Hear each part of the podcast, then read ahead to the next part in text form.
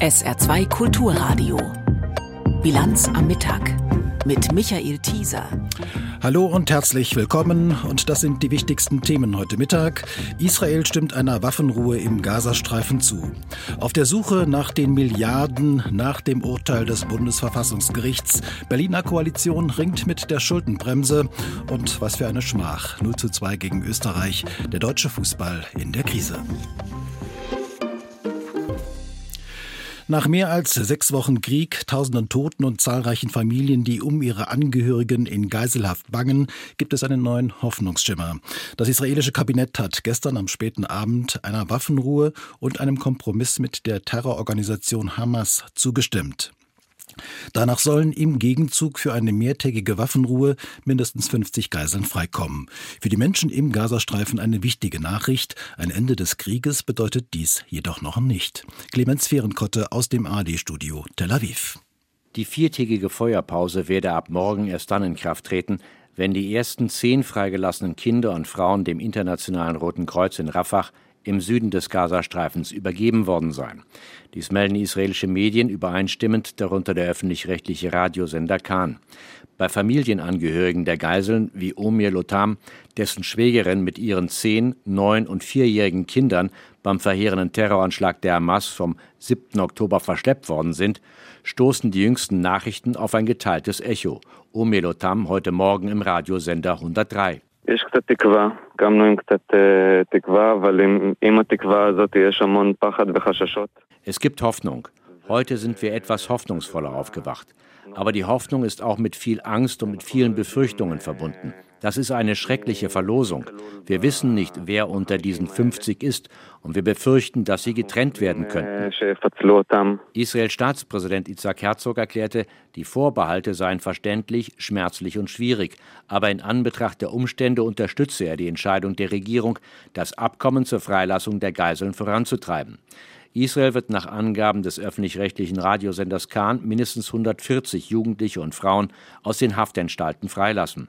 Das Justizministerium veröffentlichte dazu am Vormittag eine Liste von knapp 300 Häftlingen, aus denen 140 von der Regierung ausgewählt würden. Gegen deren Freilassung könne binnen 24 Stunden Einspruch erhoben werden. Auf der Liste befinden sich ganz überwiegend Jugendliche im Alter von bis zu 18 Jahren, die im besetzten Westjordanland und in Ostjerusalem unter anderem Steine auf Armeeeinheiten geworfen oder für Zitat Unruhe gesorgt hätten. Im Gazastreifen würden mit Eintritt der Feuerpause täglich 300 Lkw-Lieferungen mit Medizingütern, Lebensmitteln und Treibstoff den Grenzübergang von Ägypten nach Gaza überqueren. Im letzten Krankenhaus im Norden des Gazastreifens, das noch in Betrieb ist, dem Kamal Adwan Krankenhaus von Jabalia, zeigten Videoaufnahmen des ARD-Studios Tel Aviv von heute Morgen zahlreiche Verletzte, die auf den Korridoren und Fluren auf ihre Erstversorgung warteten.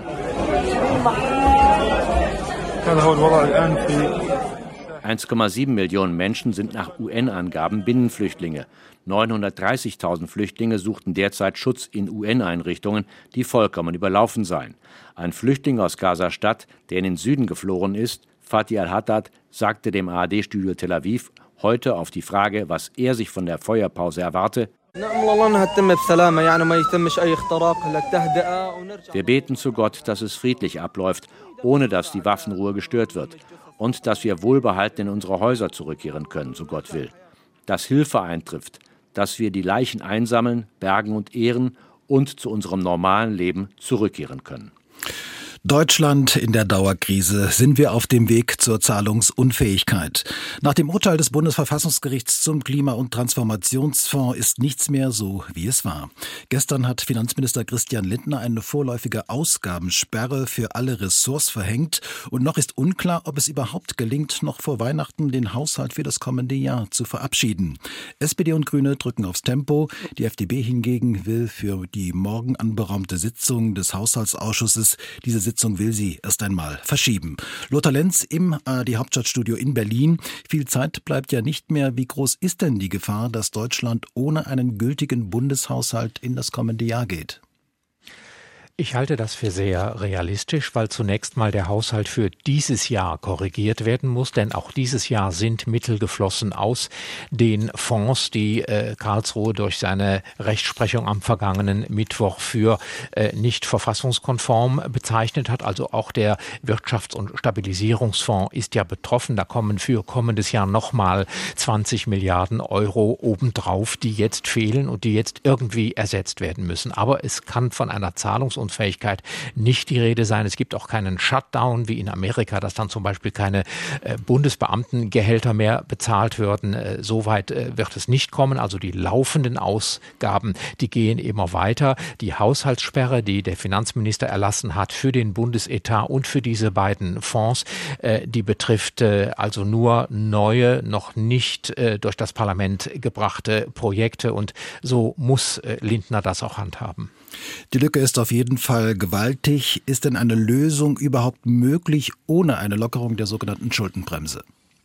Das ist unwahrscheinlich, weil die Beträge einfach so groß sind, die die Bundesregierung jetzt an anderer Stelle besorgen muss, wenn sie diese Ausgabenprogramme fortführen will. Also zum Beispiel die Investitionen in äh, den Klimaschutz, also in die Transformation der Industrie, in die Heizungsumstellung bei den Privathaushalten. Das ist nicht einfach mit einer kleinen Sparaktion hier oder einer Steuererhöhung da äh, zu machen, wenn wir über 80 bis 100 Milliarden Euro reden, sondern äh, dann ist es in der Tat so, dass man neue Kredite aufnehmen muss, die aber dann eben nicht mehr an diese Sonderfonds gehen, sondern an den regulären Haushalt. Voraussetzung wäre, dass für dieses und auch für das kommende Jahr äh, weiterhin eine wirtschaftliche Notlage erklärt werden müsse. Das kann die Regierung mit ihrer Mehrheit im Bundestag so beschließen. Und dann würde eben für zwei weitere Jahre, so wie schon in der Corona-Pandemie, die Schuldengrenze des Grundgesetzes nicht gelten und und die Bundesregierung könnte eben diese Finanzlücke durch neue Kredite ähm, füllen.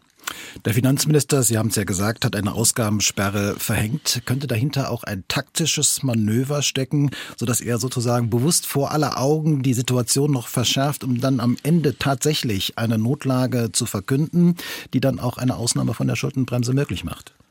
Nein, äh, das ist keine Parteitaktik, sondern äh, der Bundesfinanzminister ist gesetzlich verpflichtet, diese Haushaltssperre zu verhängen. Das ist übrigens auch das erste Mal in der Geschichte der Bundesrepublik, dass so etwas passiert.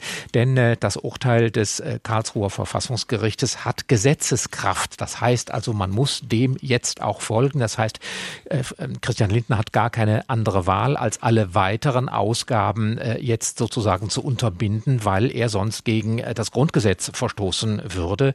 Und äh, insofern äh, muss die Bundesregierung jetzt eben das Geld neu beschaffen und sich auch schon Gedanken machen. Das tut sie auch schon. Und da gibt es natürlich auch parteipolitische Präferenzen, wie denn zusätzlich auch bei verschiedenen Positionen gespart werden kann.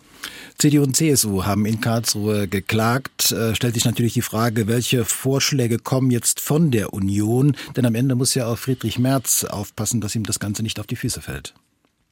Das ist ja längst passiert, weil zum Beispiel dieses Urteil über die Sondervermögen auch die Sondervermögen äh, der Länder betrifft. Und äh, viele auch unionsgeführte Länder wie Berlin, Hessen oder Nordrhein-Westfalen haben ebenfalls Sondervermögen, um die Folgen des Klimawandels ähm, abzupuffern finanziell.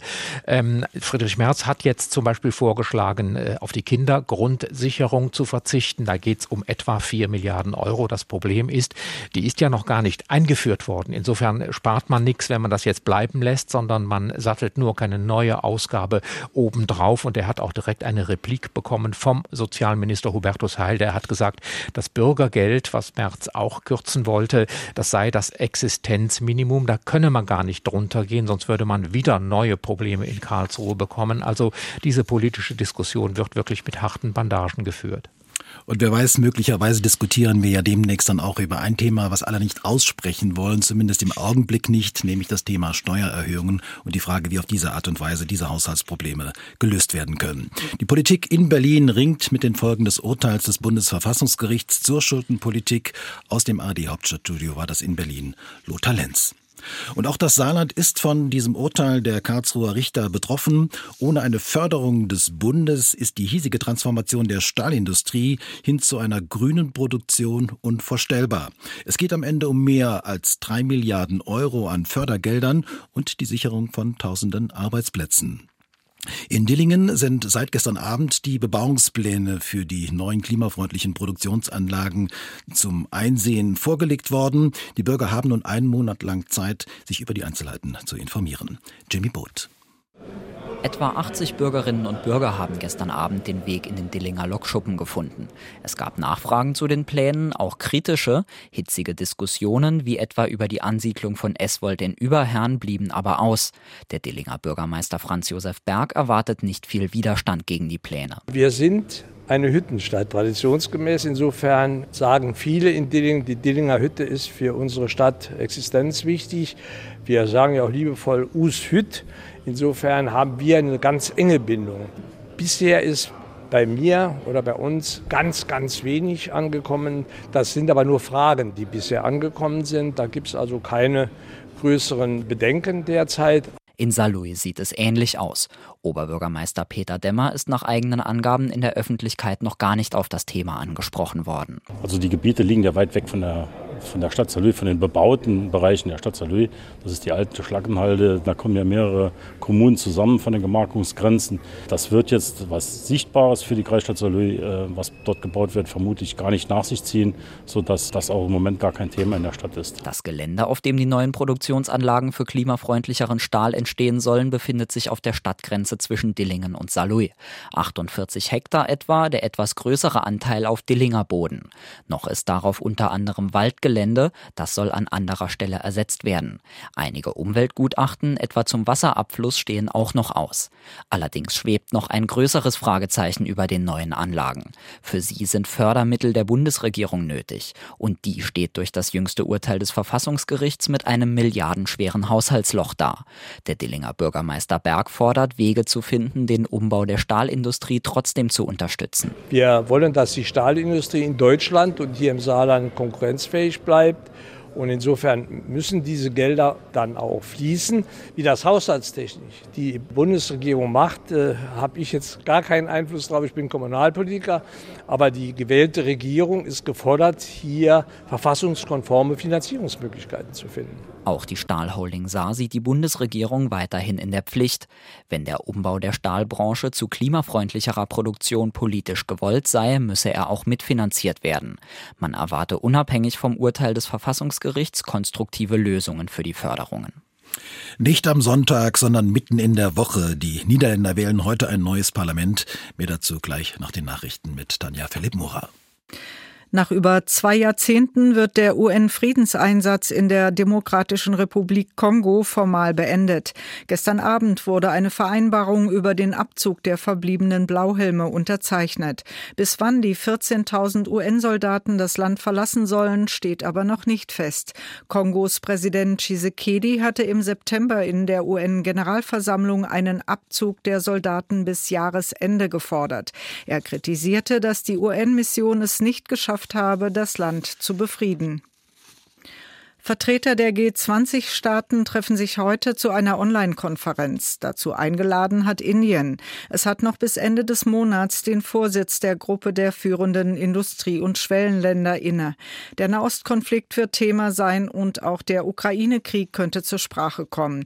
Russlands Präsident Putin wird an dem Online-Gipfel teilnehmen und, wie es aus dem Kreml hieß, seine Sicht auf den Stand der Welt darlegen. Für Deutschland ist Bundeskanzler Scholz dabei. Der Tarifkonflikt bei der Deutschen Bahn steuert nach Ansicht der Lokführergewerkschaft GDL auf eine Eskalation zu. Deren Vorsitzender Wieselski sagte der Rheinischen Post, der Konzern mauere bei der Absenkung der Arbeitszeit und habe kein Interesse, die Berufe bei der Bahn aufzuwerten. Deswegen werde dieser Arbeitskampf der härteste. Der GDL-Chef sagte weiter, man werde sich mit dem nächsten Warnstreik nicht allzu viel Zeit lassen. Streiks bei der Bahn über Weihnachten Weihnachten hatte Wieselski gestern allerdings ausgeschlossen.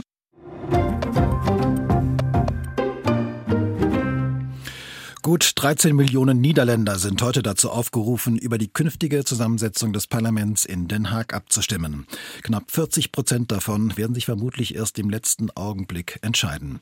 Mehrere Parteien liegen seit Wochen Kopf an Kopf, so die Umfragen. Und ansonsten gilt, in keinem anderen Parlament in Europa sind derzeit so viele Fraktionen vertreten wie in den Niederlanden. Aus Den Haag, Ludger Kaczmirczak. In der Studentenkneipe zum fliegenden Pferd in Zwolle wurde pünktlich um Mitternacht eines der ersten Wahllokale des Landes eröffnet, unter lautstarkem Jubel der bierseligen Gäste und zur Freude des Wirtes.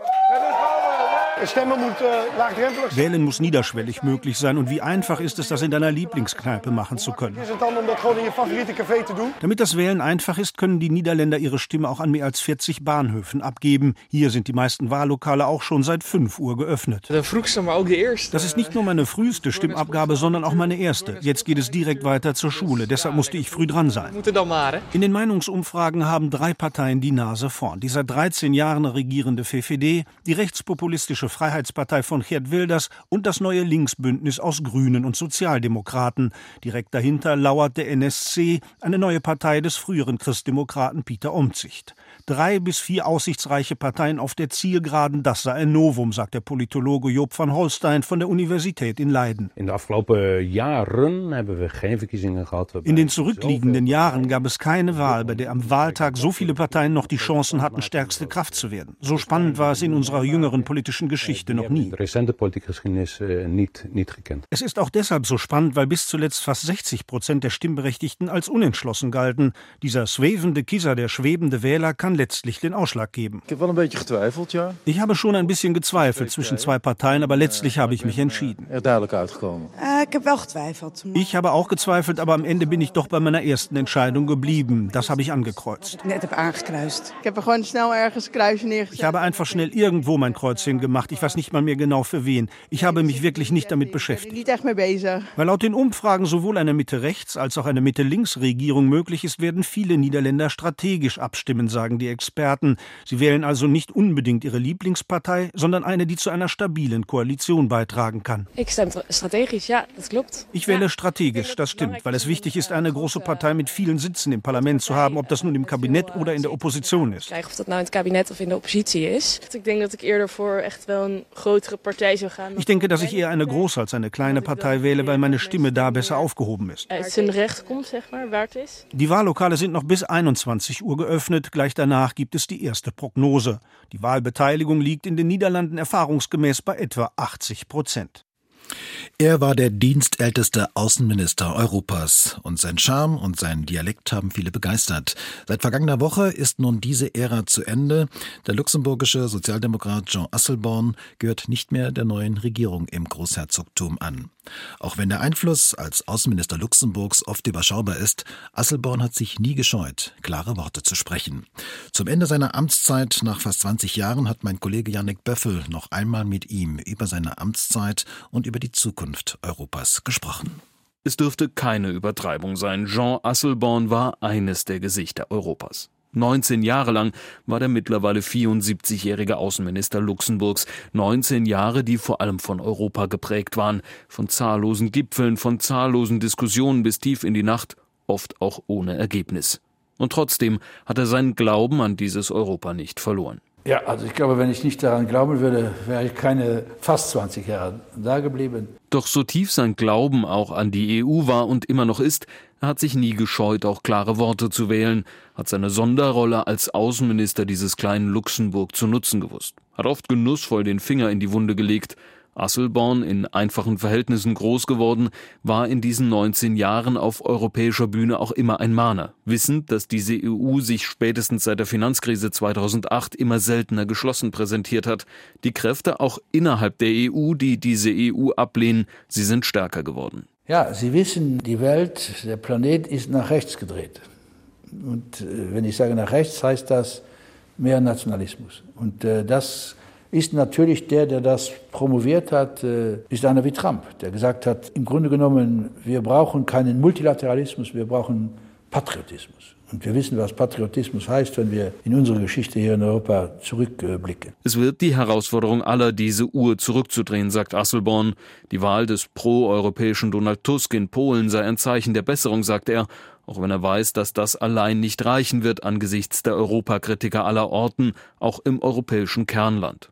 Es brauche wieder ein Mehr Europa und ein gemeinsames Leitbild. Man muss immer auch wissen, die Europäische Union ist ja nicht eine Addition von nationalen Interessen. Es ist mehr. Es ist eine Wertegemeinschaft. Äh, und die zu erhalten, ist natürlich eine große Aufgabe, der wir uns zu stellen haben. Auch wenn es um den Vorschlag zuletzt ruhig geworden ist, die Vereinigten Staaten von Europa nach amerikanischem Vorbild, das sei die Zukunft, sagt Asselborn, am Ende sogar möglicherweise unausweichlich. Wenn wir über Integration reden, auf lange Sicht, sagen wir mal in ein, zwei Generationen, ziehen wir mal das Jahr 2050 an. Ich glaube, da wird von den jungen Menschen, die in Europa hineinwachsen, wird die Forderung gestellt, dass Europa ein vereinigtes Europa mit Strukturen eines vereinigten Europas sein, wie die Vereinigten Staaten von Amerika. Er selbst wird dann lange im Ruhestand sein. Zuletzt hat er auch sein Mandat in der Luxemburger Abgeordnetenkammer niedergelegt. Vermutlich hätte das nach 19 Jahren auf der großen Bühne auch nicht gepasst. Ruhig werden dürfte er nicht, der Freund der klaren Worte, der große Kämpfer für Europa und die Idee von Europa, auch wenn er um die Schwere der Aufgabe weiß. Erklären Sie mal einem normal tickenden Menschen, wie die Europäische Union, wie kompliziert es ist. Aber vermutlich braucht es gerade dafür Menschen wie ihn. Das gesamte Interview mit Jean Asselborn gibt es übrigens in der Mediathek auf sr.de. Und noch ein Urteil aus Karlsruhe lässt aufhorchen. Schulen dürfen nach einer Entscheidung des Bundesverfassungsgerichts auch künftig in Abiturzeugnissen darauf hinweisen, dass Schülerinnen und Schülern mit Behinderung eine Prüfungserleichterung erhalten haben oder ihre Rechtschreibfehler wegen einer Legasthenie nicht bewertet wurden. Die Richter sehen darin keine Diskriminierung. Aus Karlsruhe, Gigi Deppe. Ja, Legasthenie ist eine Behinderung im Sinne des Grundgesetzes, sagen die Verfassungsrichter. Denn sie beruhe auf einer messbaren lebenslangen Hirnfunktionsstörung. Dabei weisen sie ausdrücklich darauf hin, dass Legasthenie nichts über die intellektuellen Fähigkeiten aussagen würde.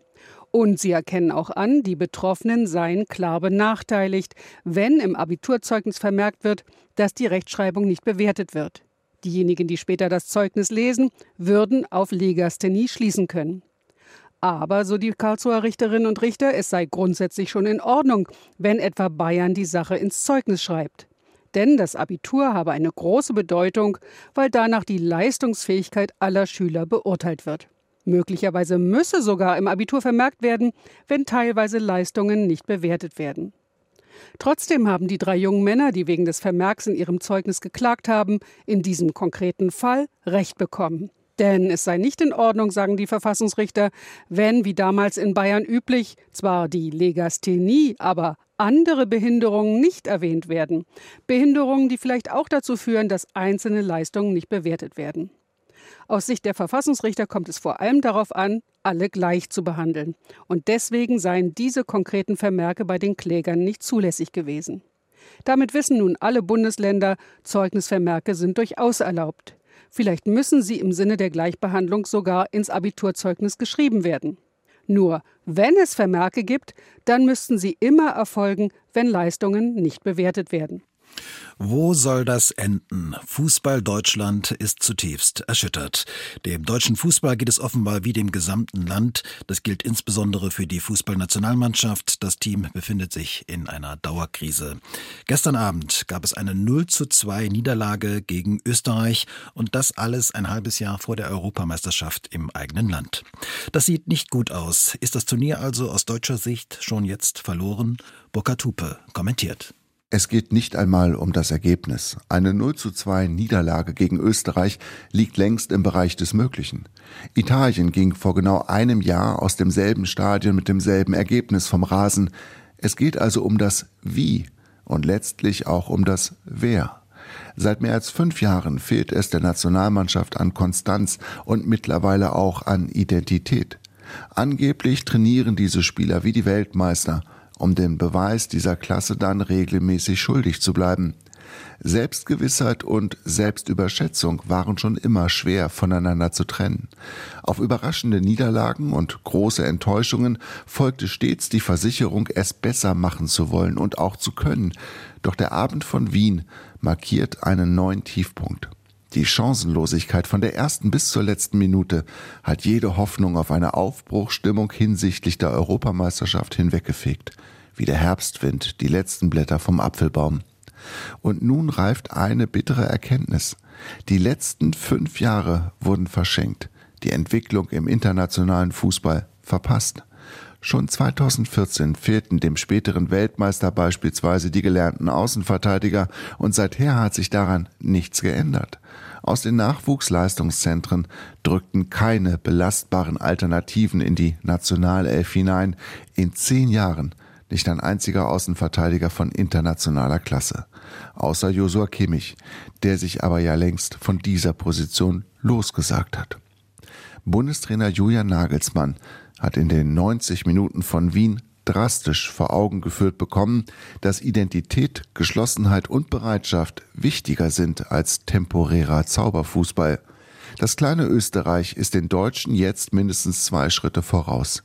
Mit Ralf Rangnick, einem deutschen Trainer, den der DFB im Sommer 2021 nicht zum Nachfolger von Jogi Löw machen wollte, weil sich die Selbstüberschätzung beim DFB längst häuslich eingerichtet hatte. Jetzt muss Julian Nagelsmann unter höchstem Zeitdruck diese verlorene Zeit wieder einholen. Die letzten beiden Länderspiele eines wieder mal völlig verkorksten Jahres haben mehr Zweifel geweckt als Optimismus geschürt.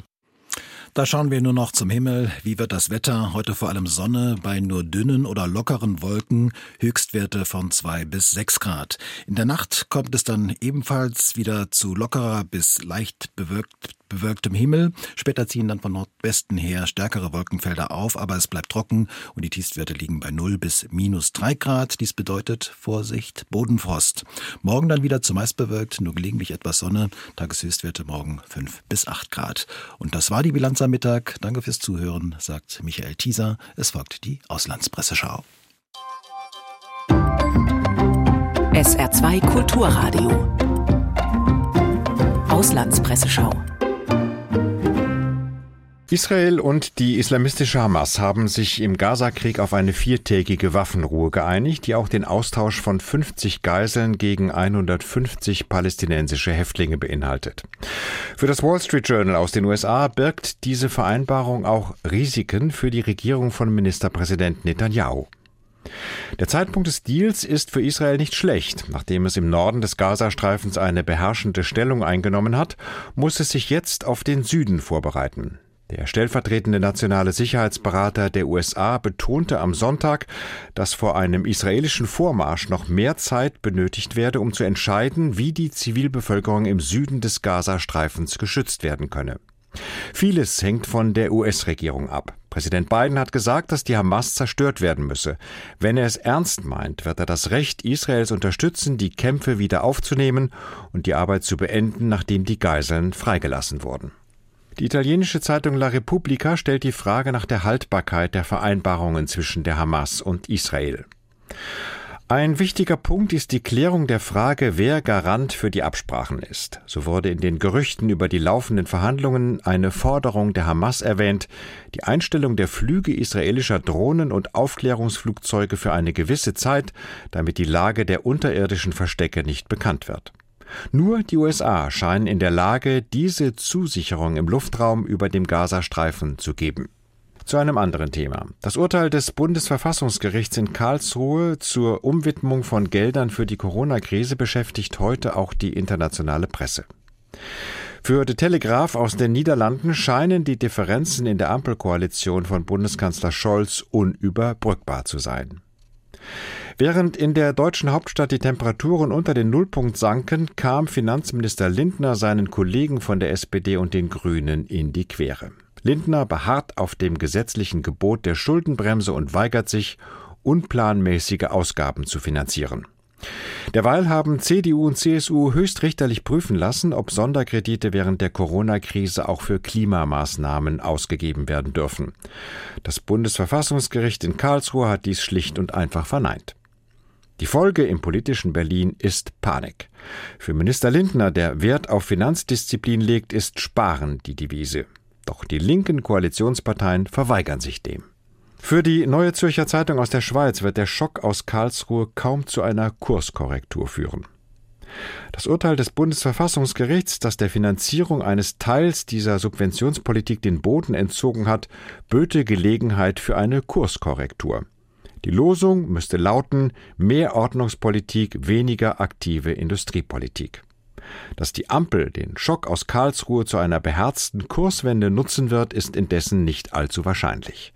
Sollte die Koalition nicht am Finale suchen. Das waren Auszüge aus Kommentaren der internationalen Presse, zusammengestellt von Michael Hafke.